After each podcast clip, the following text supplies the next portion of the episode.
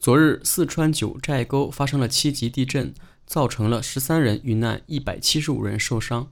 今晨，新疆泾河县也发生六点六级地震。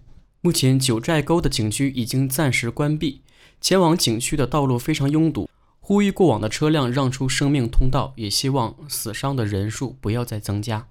震区还有发生余震的可能，希望新疆和四川的小伙伴们能够第一时间的掌握科学的避震知识。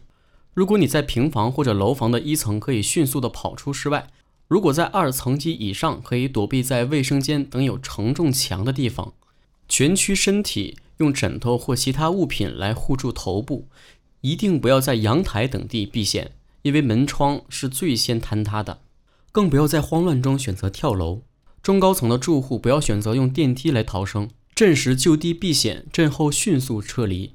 希望大家都平平安安。